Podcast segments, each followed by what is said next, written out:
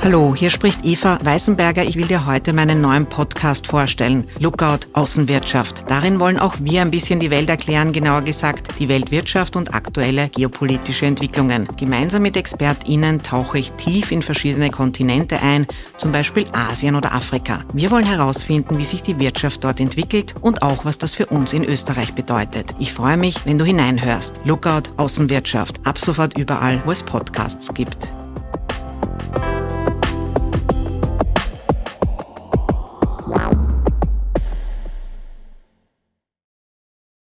Hallo, danke an Silvia, die sich dazu entschlossen hat, Erklär mir die Welt auf www.erklärmir.at neu zu unterstützen. Danke auch an alle anderen, die den Podcast möglich machen. Bevor es losgeht, noch eine entgeltliche Einschaltung. Audible ist Werbepartner von Erklär mir die Welt. Darum erzähle ich euch heute von einem Audible Original Hörspiel, Alte Feinde ist Teil 3 der Serie Die Meisterin von einem der erfolgreichsten deutschen Fantasy-Autoren Markus Heitz. Es ist der Abschluss der Serie um Genève, die letzte einer uralten Henkers-Dynastie. Sie hat mit Hilfe eines Ewigkeitsserums ihr Leben über die Jahrhunderte verlängert. Seit jeher bewahrte sie ihre Neutralität, doch der Mord an, an ihrem Bruder zwingt sie schließlich in der Schattenwelt von Leipzig eine Seite zu wählen. Das Hörspiel ist seit kurzem auf Audible. Dort gibt's außerdem Ablenkung. Ihr könnt Audible jetzt für 30 Tage testen. Ihr bekommt ein Hörbuch gratis und könnt alle Podcasts dort hören. Einfach auf audible.de gehen.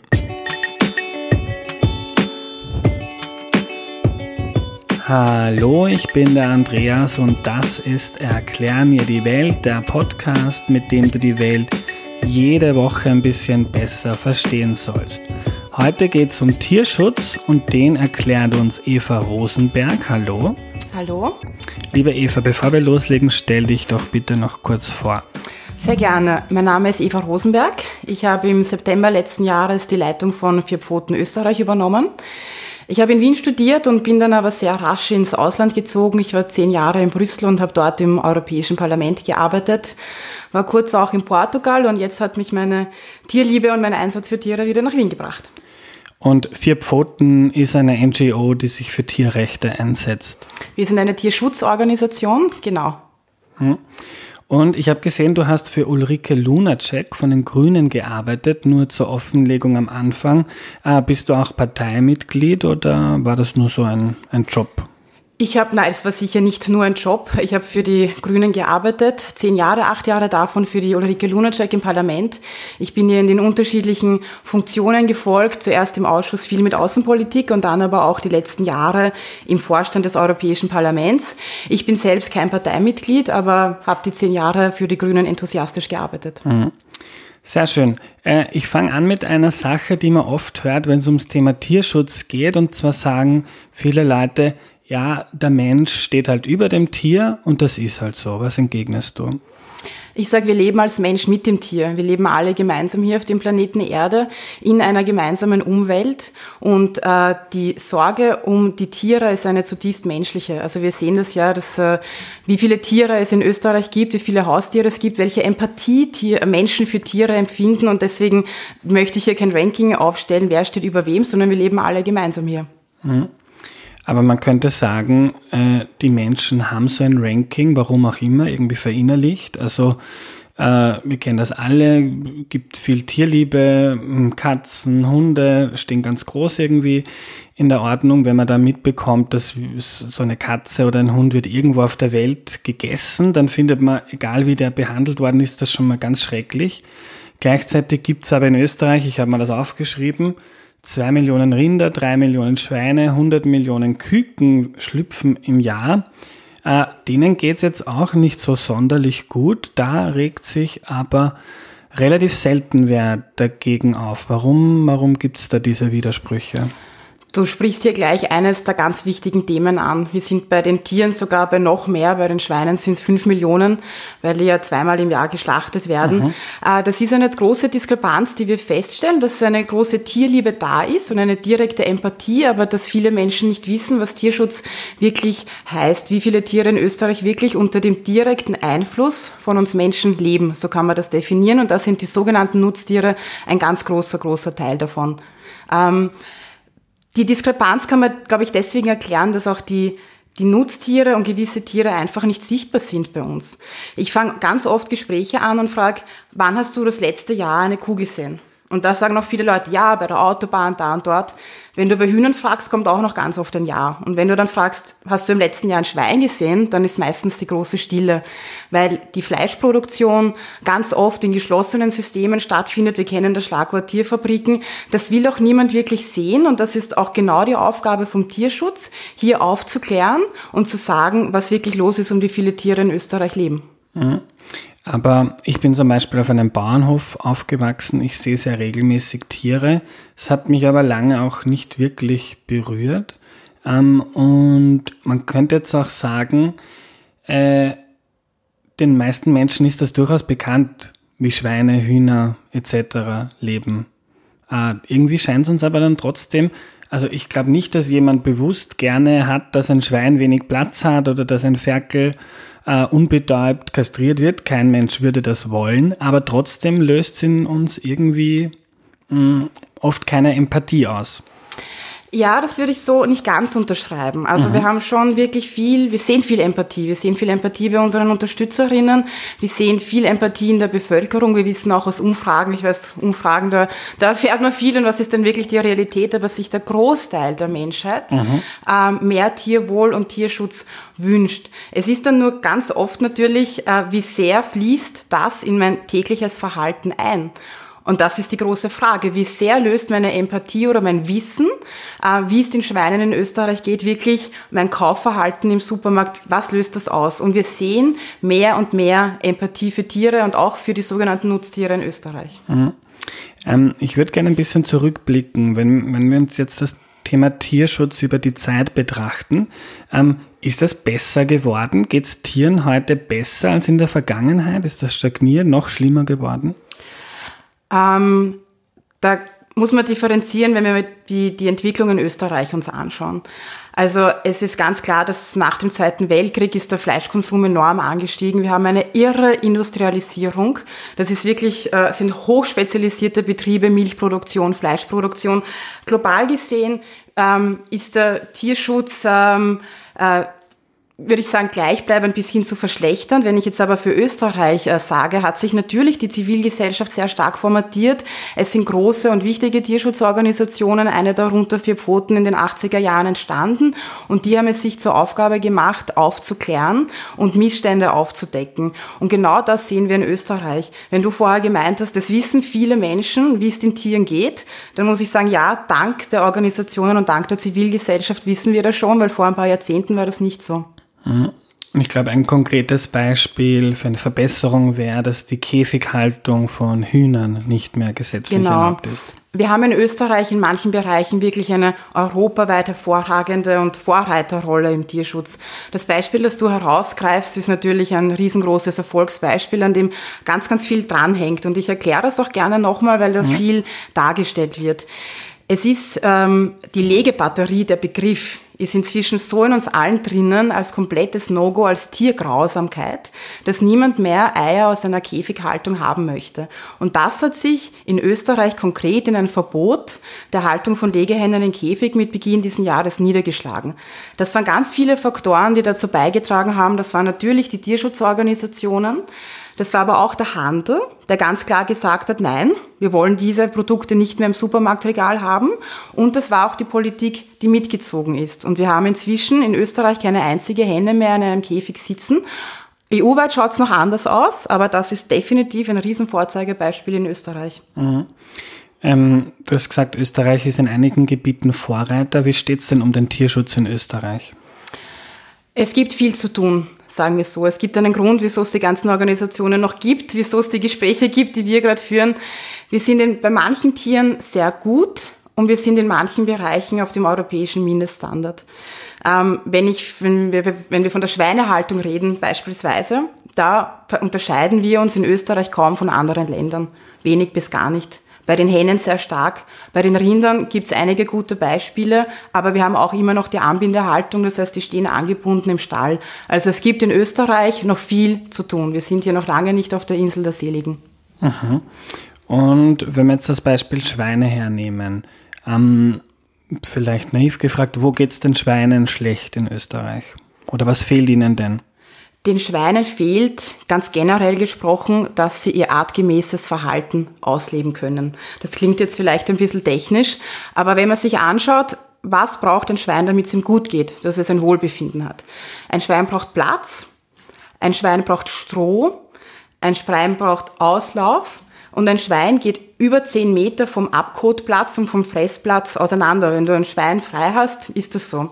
Ein Schwein riecht wahnsinnig gut. Deswegen hat es den Rüssel, es hat kleine Augen, es sieht schlecht, aber es riecht wahnsinnig gut. Es orientiert sich über den Rüssel. Das ist mal so das Setting, was ein Schwein bräuchte, mit Artgenossen das auszuleben.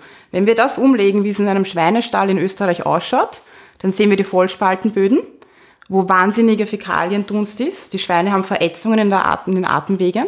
Sie sind eingepfercht in kleine Boxen. Sie leben Aggressionsverhalten gegeneinander aus, weil sie völlig, völlig eingepfercht sind. Also wenn wir das gegenüberstellen, dann sehen wir, es ist eigentlich in wenigen Bereichen dem Artverhalten von Schweinen recht gegeben. Und was so ein, ein Grundsatz ist, was man bei den Schweinen sieht, aber auch bei allen anderen Tieren, wir haben in der industriellen Massentierhaltung die Tendenz, ähm, das Tier der Haltung und dem Stall anzupassen. Sprich, Hörner wegschneiden, Schwanz kopieren, alles Mögliche. Schwanz kopieren heißt? Den Schwanz abschneiden. Mhm. Ähm, es sollte aber eigentlich umgekehrt sein. Eigentlich sollte man sich anschauen, was braucht ein Tier und dann richten wir die Haltungssysteme danach aus. Mhm. Und warum ist das bei den Schweinen, warum sind die Standards bei den Schweinen niedriger als bei anderen Tieren? Haben die keine Lobby? Wir essen wahnsinnig viel Schweinefleisch. Das ist in Österreich in unserer Kultur sehr stark äh, verwurzelt. Ähm, es braucht riesige Mengen an Schweinefleisch, die produziert werden. Und das ist ein, ein Riesenproblem. Es soll möglichst billig sein. Und das sehen wir gerade beim Schwein. Wenn wir uns anschauen, dass nur zwei Prozent der Schweine, und du hast die Zahlen vorher genannt, wie die enorm sind, die leben in einer bio- und einer artgerechten Haltung. Zwei Prozent. Das ist ganz stark der Druck, das Fleisch möglichst billig zu produzieren. Du hast Bio angesprochen. Wenn ich ein Schwein aus Biohaltung kaufe, kann ich dann ein gutes Gewissen haben? Kann ich dann äh, ähm, mit dem Glauben leben, dass es dem Schwein gut ging, dass es artgerecht gehalten wurde?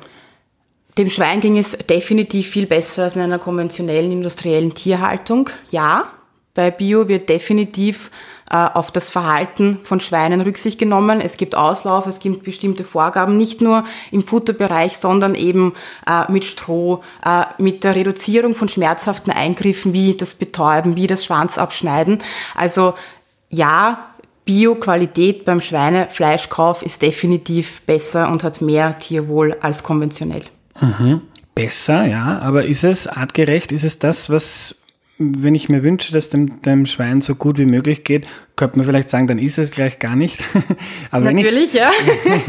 wenn ich das Schwein essen möchte und es soll ein möglichst artgerechtes Leben gehabt haben, ist dann Bio schon so gut, wie wir, also so gut, dass das passt, oder hätten wir gerne, dass vielleicht auch die Bio-Standards noch höher wären? Schau, Andreas, ich komme aus einer Tierschutzorganisation. Ich habe bei Bio auch ganz viele Punkte zu sagen, mhm. wo ich sage, das würde ich mir noch wünschen und das würde ich mir noch wünschen, aber der Standard ist definitiv ein hoher bei Bio. Ja. Also man kann als Konsument, wenn man zu einem Biofleisch greift, ähm, schon sagen, hier kauft man mehr Tierwohl ein. Das ist ganz klar.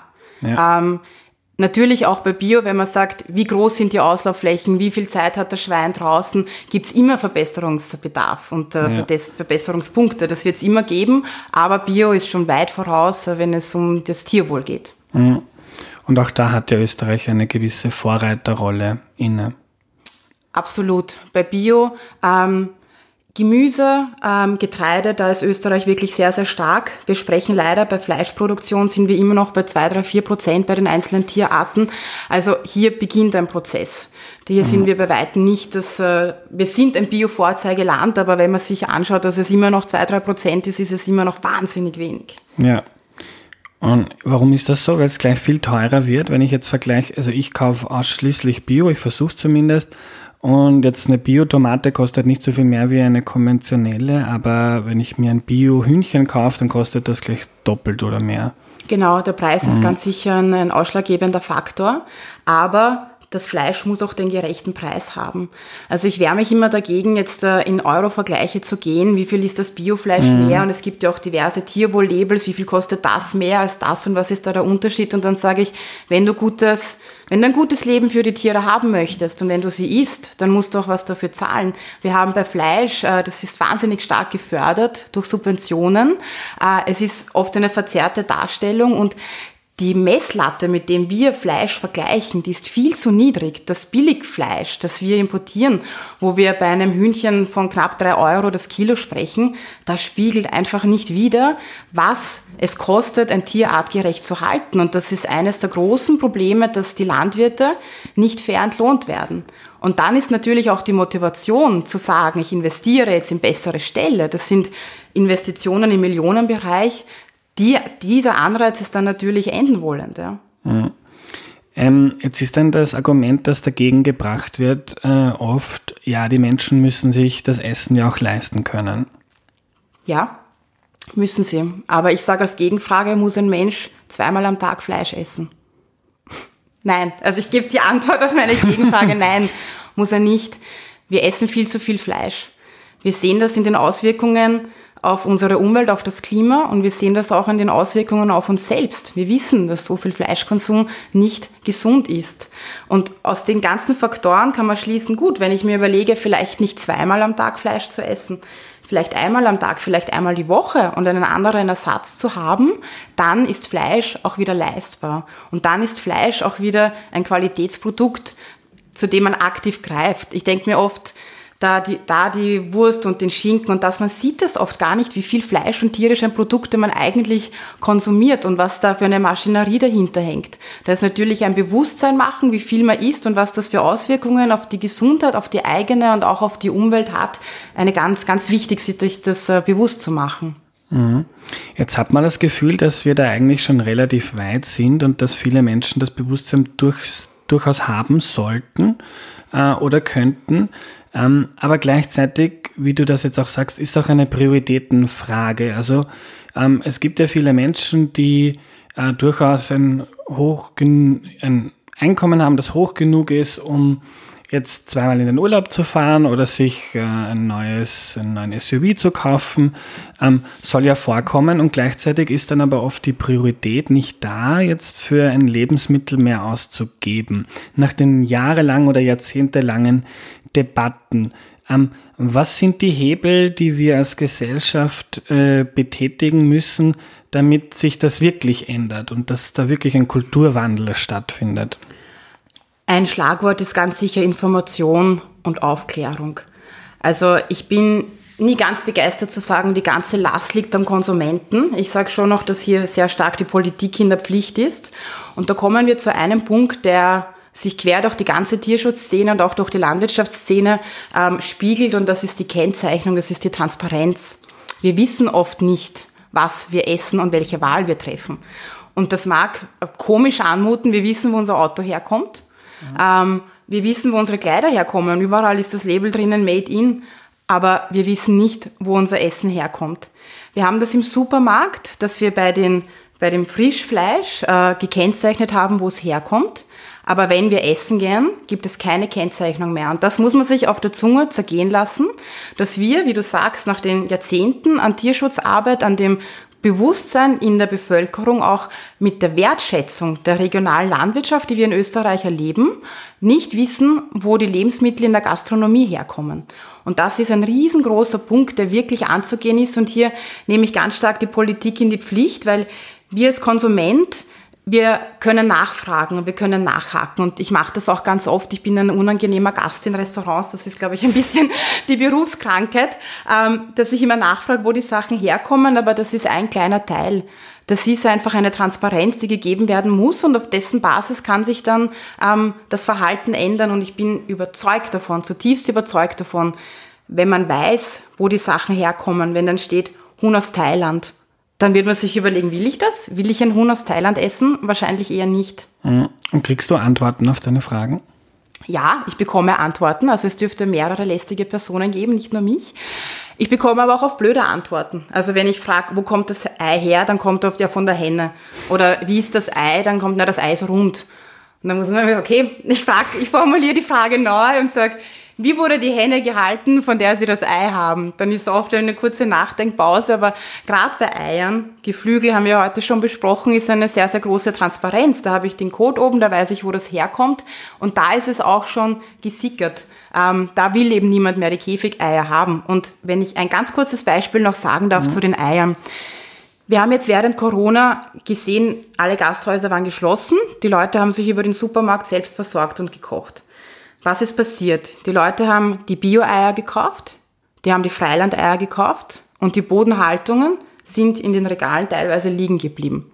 Wieso? Man sieht, die Leute, wenn sie können, nehmen sie die aktive Wahl für die besseren Produkte. Natürlich ist der Preis von einem Ei nicht vergleichbar mit einem ähm, mit dem Preis von einem Kilo Fleisch, aber trotzdem, man sieht die Tendenz, dass ein Bewusstsein da ist. Und das stimmt uns positiv und dass es hier wirklich eine Änderung geben muss und wird. Ja, ähm, wir haben jetzt sehr viel über Tierhaltung gesprochen.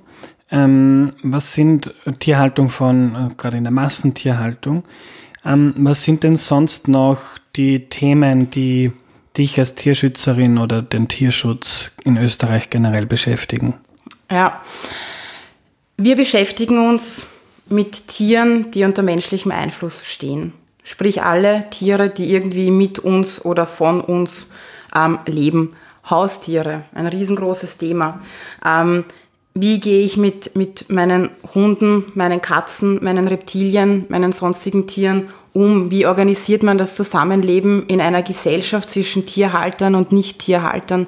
Das ist ein riesengroßer Teil von uns. Ähm, das, glaube ich, in der Genetik von jedem Tierschützer, weil es einfach auch der, der erste und, und sichtbarste mhm. Teil ist aber auch, was heißt der ganze weltweite Handel von Tieren.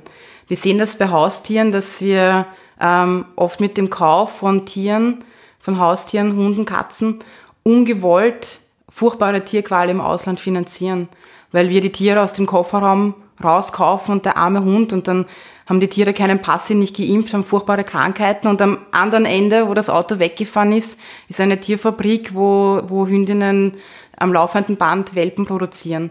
Das sind ähm, ganz klare Tierschutzprobleme, die wir in Österreich sehen und die uns auch sehr stark beschäftigen. Mhm. Du hast jetzt den Handel von Haustieren angesprochen.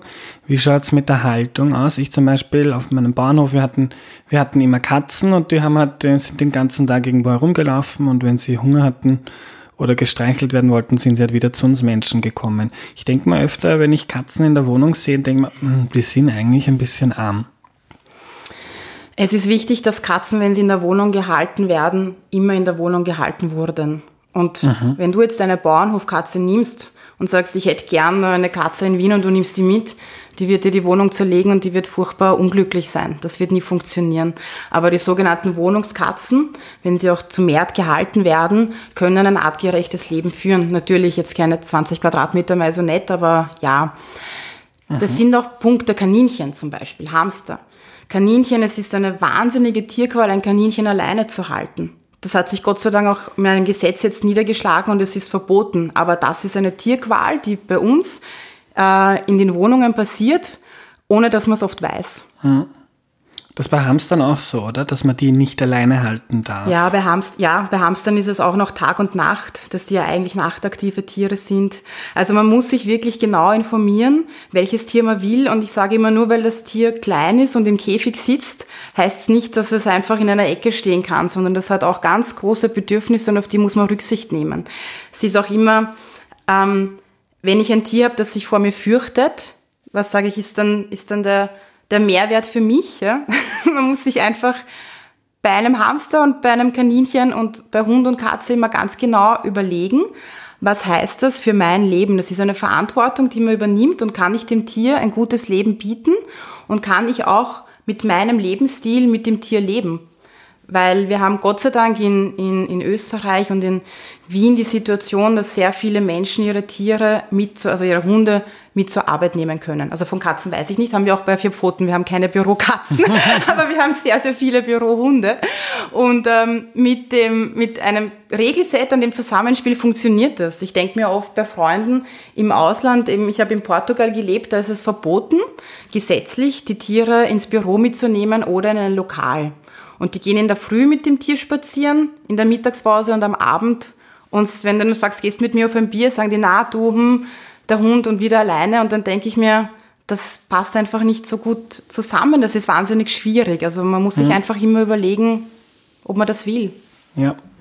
Wie schaut es mit Tiertransporten aus? Da liest man auch immer wieder da Medienberichte von, von ganz scheußlichen Bedingungen. Die Tiertransporte, das ist ein Symptom ähm, der wirklich überindustrialisierten und eigentlich eines total kranken Systems. Wenn man sich vorstellt, dass Österreich fast so viele Tiere exportiert, wie es importiert, da sind wir aber über 19 Millionen, dann wird einem eigentlich schlecht. Also wir, wir züchten Tiere hier, wir exportieren sie für die Mast, wir importieren wieder das Fleisch, wir schicken die Tiere über Russland, Aserbaidschan, Südafrika, überall hin. Also man sieht, dass das Auswüchse angenommen hat, die für die Tiere wahnsinnig grausam sind, die auch einen Umweltaspekt haben. Ähm, und hier ist die Politik gefordert. Da ist sehr, sehr viel Bewusstsein da, da passiert auch gerade viel, diese Exporte und Importe zu stoppen und auch die Mast- und die Tierhaltung wieder regional zu organisieren. Mhm. Ähm, zum Ende hätte ich gerne von dir, dass du mir deine ideale Welt beschreibst, in der wir uns gar nicht mehr über Tierwohl unterhalten müssen, weil es einfach ganz selbstverständlich gelebt wird. Ich kann das sagen, ich habe ähm, Heli Dungler, der Gründer von Vier Pfoten, der ja Anfang des Jahres verstorben ist, der hat auf genau die Frage, was wünscht er sich, einmal gesagt, ich wünsche mir, dass Vier Pfoten unnötig wird. Und wenn ich jetzt sage, wie wie stelle ich mir das zusammen, wie stelle ich mir eine Welt vor, in der alle unsere Forderungen implementiert sind. Das ist eine schöne Welt. Das ist gelebte Menschlichkeit. Ich will, dass ein großer Respekt ist von Menschen gegenüber Tieren, dass Tiere äh, eine Würde haben, dass wir ihnen diese Würde wirklich nicht nehmen, wir sie mit Respekt behandeln und dass ein gutes Zusammenleben organisiert ist. Mhm. Ähm, ganz zum Schluss noch, du bist Direktorin einer Tierschutzorganisation. Ähm, viele Menschen, ähm, die jetzt zuhören, denken sich vielleicht, ja, die hat recht, was die da sagt, das finde ich auch wichtig. Ich habe aber schon meinen Job und ähm, wie kann ich dann im Kleinen äh, einen Beitrag leisten? Wie kann ich mithelfen? Es gibt kaum ein Thema, ähm, das wie Tierschutz so quer durch alle Bereiche geht. Wir haben Anknüpfungspunkte zu Sozialem, zu Gesundheit, zu Umwelt, Natur. Jedes kleine bisschen macht einen Unterschied. Eben seinen Fleischkonsum zu überlegen macht einen Unterschied, genauso fürs Klima, wie wenn man einmal das Fahrrad nimmt statt dem Auto. Die kleinen Schritte, die kleinen Aufmerksamkeiten zu seinem eigenen Tier gut zu sein, sich zu überlegen, passt es, äh, dass ich, ein, dass ich ein eigenes Haustier habe und mein eigenes Konsumverhalten dementsprechend anpassen. Mhm. Danke, Eva, für deine Zeit. Ich danke dir.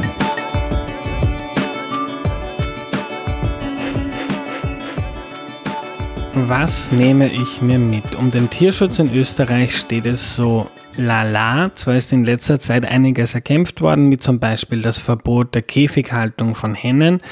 Aber bei Rindern und vor allem bei Schweinen schaut es nicht so gut aus. Warum ist das so? Ich fand die Frage von Eva spannend. Wann hast du denn im letzten Jahr mal ein Schwein gesehen? Und die Fernsehwerbung zählt da nicht. Fleischproduktion findet oft hinter den Kulissen statt, die Ställe bleiben zu und Eva nennt manche davon Tierfabriken.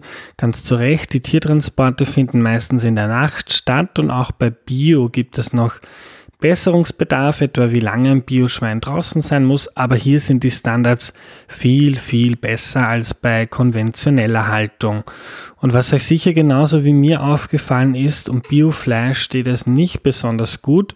Bei den großen Ketten kriegt man zwar Bio-Bananen oder Tomaten, aber eine Bio-Wurst muss man länger suchen oder findet sie erst gar nicht. Bei Fleisch liegt der Anteil nur bei zwei oder drei Prozent und ich gehe da direkt zu Bio-Supermärkten oder zum Markt. In Folge 105 zum Thema Kochen gab es jede Menge Tipps zum guten Einkaufen. Da sind auch einige Beispiele dabei, wo man gute Biofleischprodukte bekommt. Am Ende geht es darum, dass Tiere eine Würde haben und wir sie dementsprechend behandeln sollten und davon sind wir noch sehr weit entfernt. Was ich mir jetzt vorgenommen habe, in den nächsten Wochen frage ich jedes Mal, wenn ich essen gehe, woher die tierischen Lebensmittel kommen, also aus welchem Land und ob bio oder konventionell. Und frage die KellnerInnen oder BesitzerInnen, ob das bei ihnen ein Thema ist und wenn nein, warum nicht. Denn man kann bei den meisten Restaurants oder Wirtshäusern davon ausgehen, dass sie darauf nicht schauen und dann importieren wir Eier oder Hühner aus dem Ausland, die unter scheußlichsten Bedingungen gelebt haben. Idealerweise gäbe es da eine Kennzeichnung im Wirtshaus auf der Karte, aber bis es das gibt, ist das ein erster Schritt. Ich würde mich freuen, wenn auch ein paar von euch mitmachen würden.